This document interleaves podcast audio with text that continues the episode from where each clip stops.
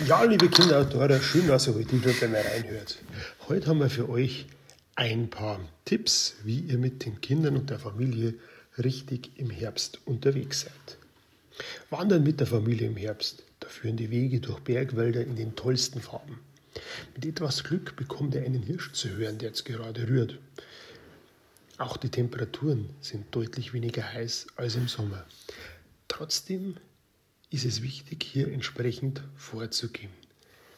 Auch wenn warmes Licht, klare Luft und gute Fernsicht herrschen und die Wanderung deswegen besonders reizvoll sind, ihr solltet euch doch ein paar Dinge zu Herzen nehmen, bevor ihr loswandert im Herbst. Es herrschen nämlich wechselnde Temperaturen, kürzere Tage und Schnee in höheren Lagen. Mit fortschreitendem Jahr müssen Wandertour und Ausrüstung dem Verhältnis angepasst werden. So seid ihr gut vorbereitet und sicher in den Bergen unterwegs. Punkt 1. Kürzere Tage berücksichtigen. Während ihr im Juli noch um 9 Uhr abends die Aussicht genießen könnt, geht Ende September schon zwei Stunden früher die Sonne unter. Kürzere Touren senken das Risiko, sich im Dunkeln zu verlaufen oder zu verletzen. Außerdem wird es nachts sehr schnell kalt. Jetzt sind wir schon beim zweiten Punkt, warme Kleidung. Auch auf Tagestouren sollte zusätzlich Kleidung eingepackt werden. Eine weitere warme Schicht, beispielsweise ein Vlies, Daunen oder Kunstfaserjacke, gehört ebenso in den Rucksack wie eine Mütze und Handschuhe. Auch ein Ersatzshirt schadet nicht.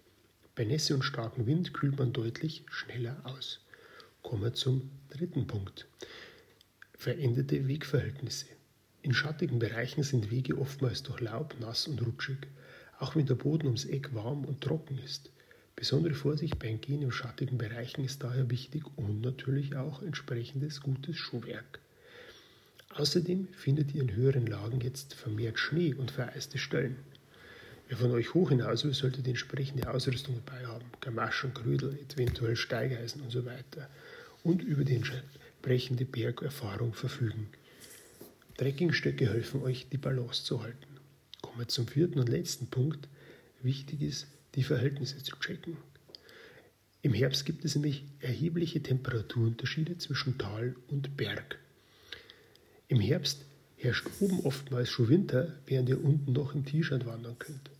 Aus diesem Grund ist es sehr wichtig, dass ihr, bevor ihr losmarschiert, euch den Wetterbericht für eure Region einholt. Die Alpenvereine liefern den täglichen Wetterbericht in den Alpen und Mittelgebirgen. Den könnt ihr dann nach Ort und Region filtern und er zeigt euch auch den Trend für die nächsten Tage an. Zusätzlich bietet der Bergbericht einen guten Überblick über das Wetter für das kommende Wochenende. Also erst nachschauen, Wetter checken und dann im Herbst loswandern. Ich wünsche euch viele tolle Wanderungen in der bunt gefärbten Natur. Für den Servus, euer Olli.